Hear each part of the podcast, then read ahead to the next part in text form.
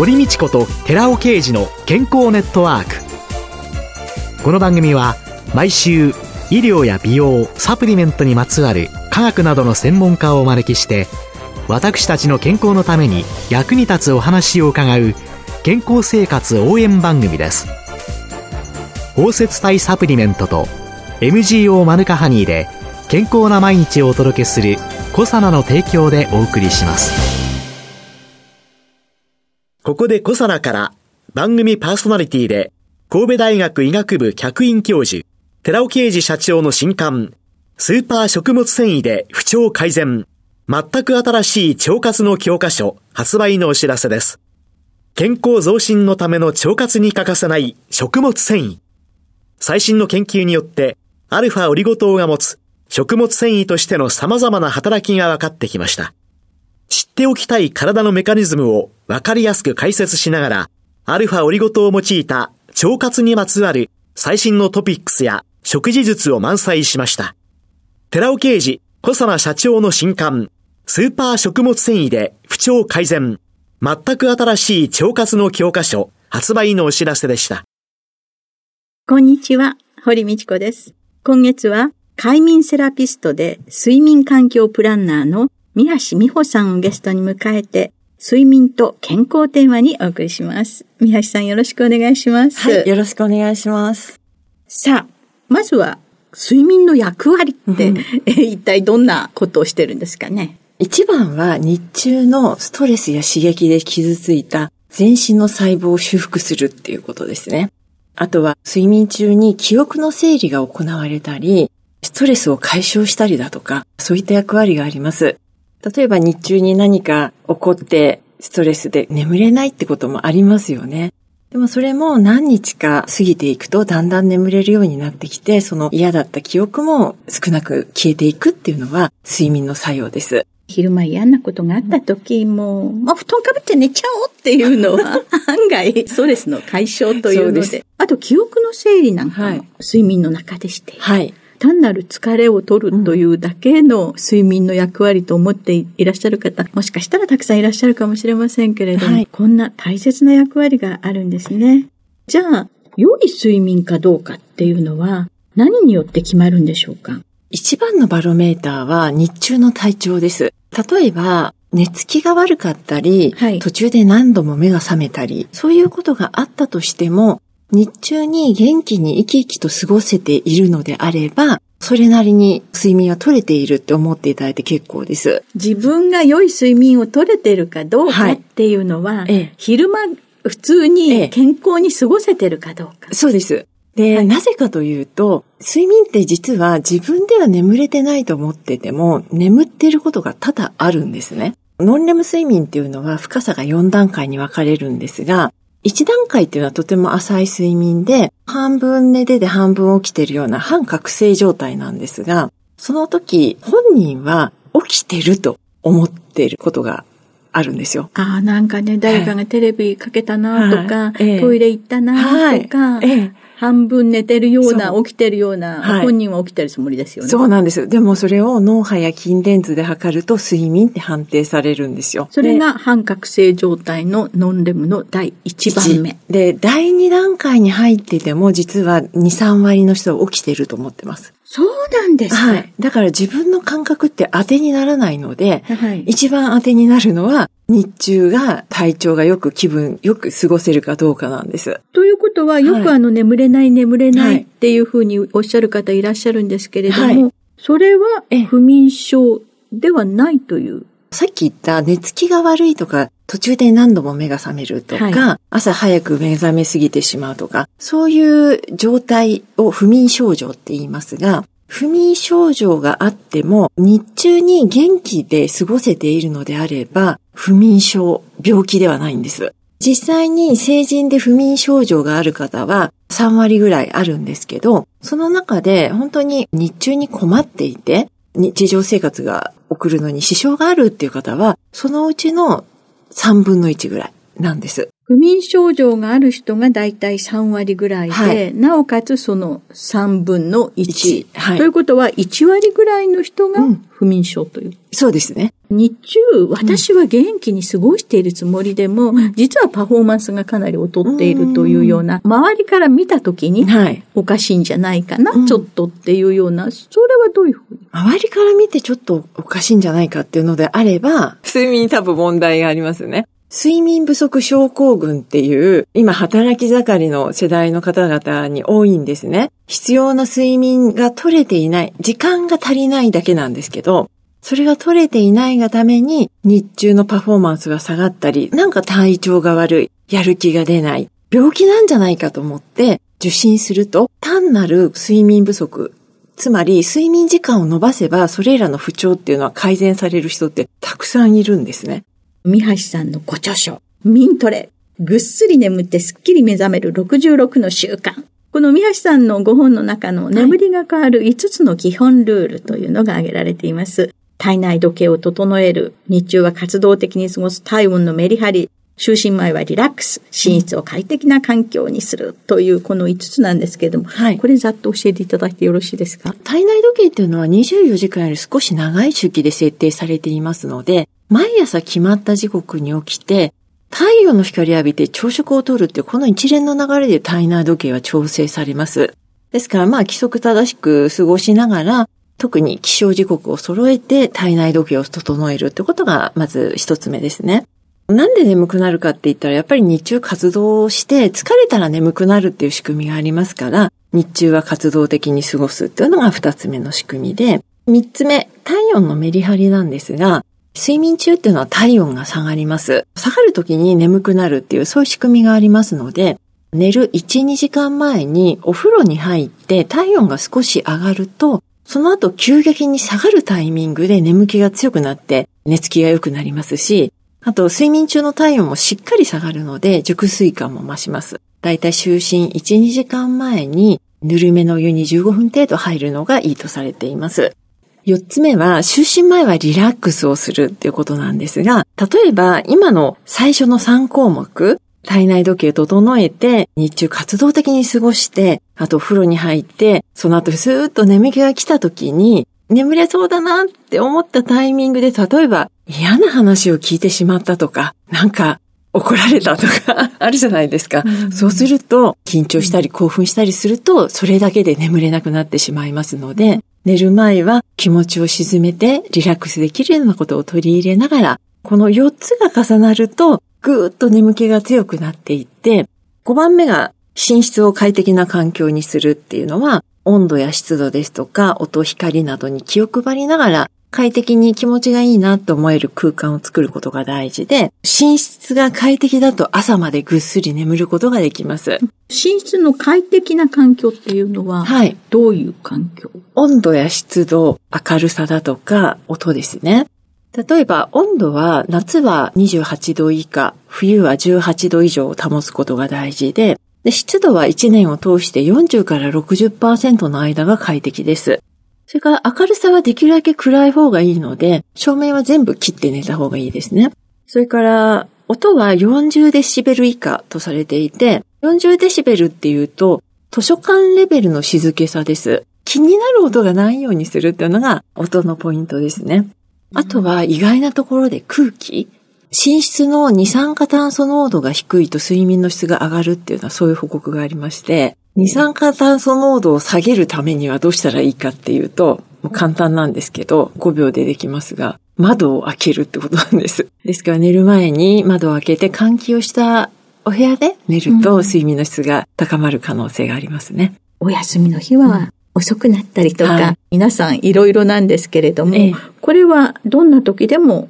同じ時間に起きるというふうにした方がいいんですか？睡眠不足の方が多いので、多少の朝寝坊はいいんですけど、普段起きている時刻の、例えば6時に起きてるんだったら、7時までに起きた方がいいです。1時間程度の1時間程度。はい。で、一旦起きるのが大事で、起きた後にシャキッとして太陽の光浴びて朝食をとって、眠かったらまた寝てもいいので、とりあえず起きるっていうのが大事なんです。朝食を食べるのは、これは何でもいいんですか？タンパク質をしっかり取るっていうのが大事ですね。タンパク質の中に含まれている成分が体の中で変換されて、最終的にはメラトニンっていう睡眠ホルモンに変わっていくっていうそういう流れがあるので、朝食にタンパク質をしっかり取っておくっていうのは大事です。朝はお茶漬けサラサラなんてパン一枚なんてことはないように、はい、タンパク質を取る。ね、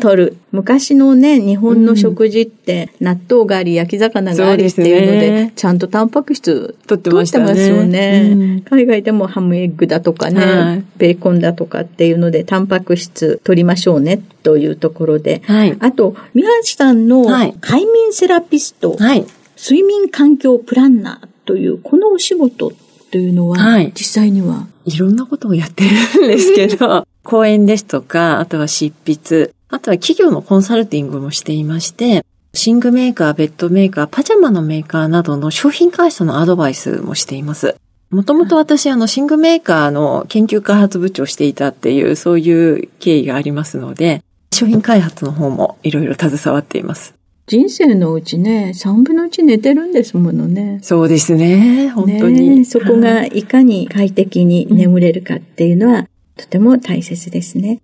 今週のゲストは、快眠セラピストで睡眠環境プランナーの三橋美穂さんでした。来週もよろしくお願いします。はい、ありがとうございました。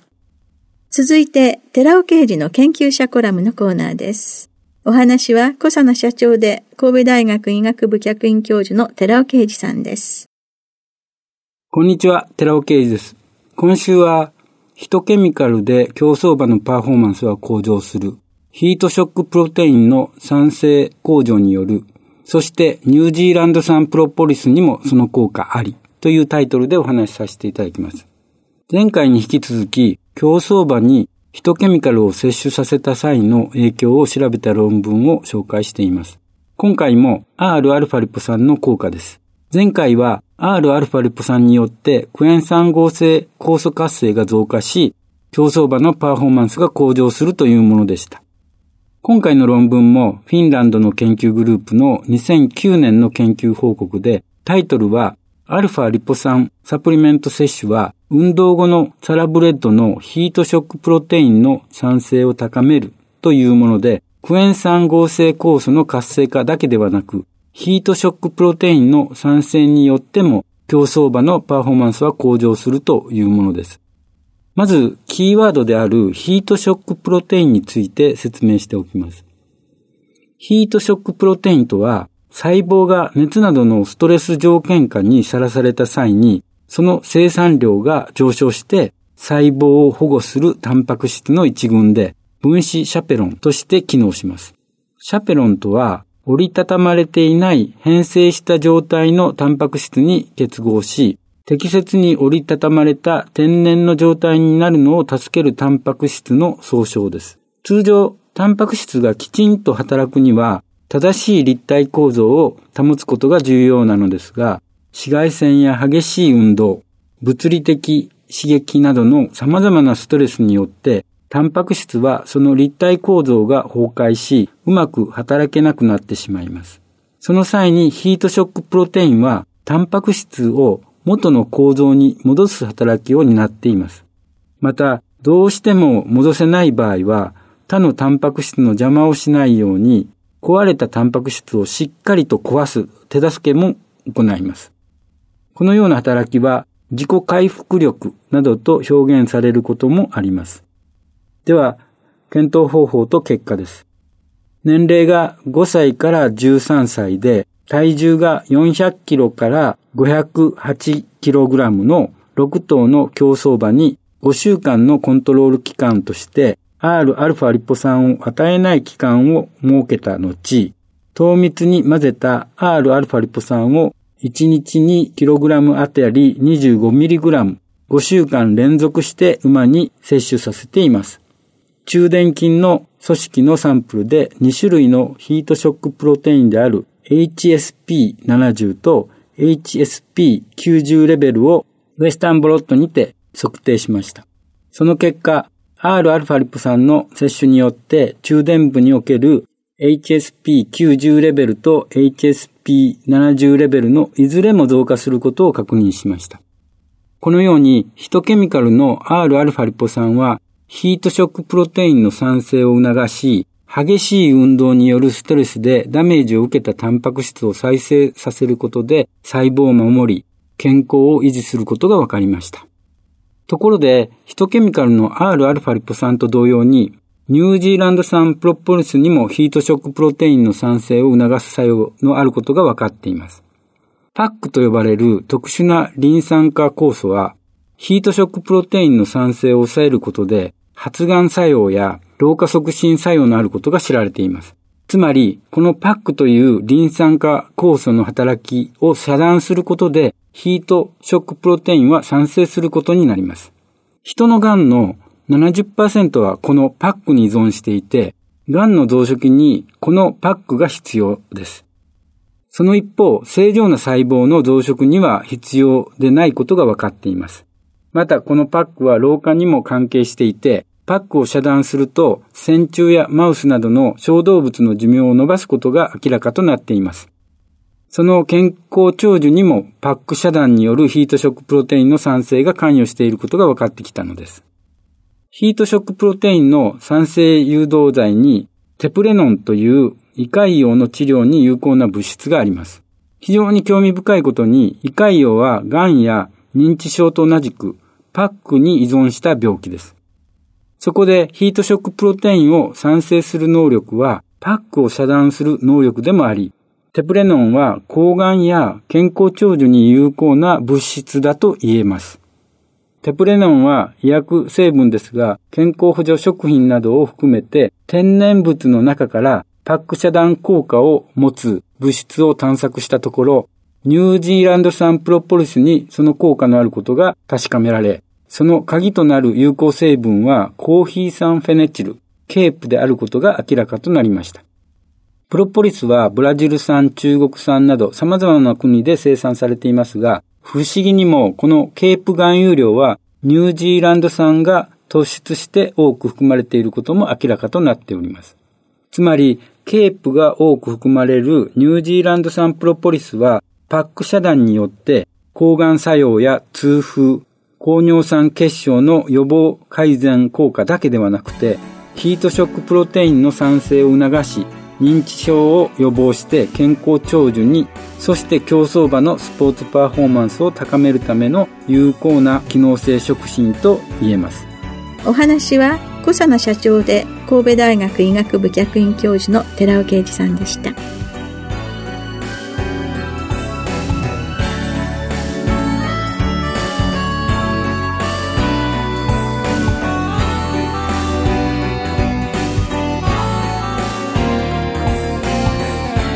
ここでコサナから番組お聞きの皆様へプレゼントのお知らせです。美肌のための3つの成分レチノールコエンザイム Q10 Rα リポ酸を配合した美容液。コサナのシクロラボラトリトリプルエッセンスを番組お聞きの10名様にプレゼントします。プレゼントをご希望の方は番組サイトの応募フォームからお申し込みください。コサナの美容液シクロラボラトリートリプルエッセンスプレゼントのお知らせでした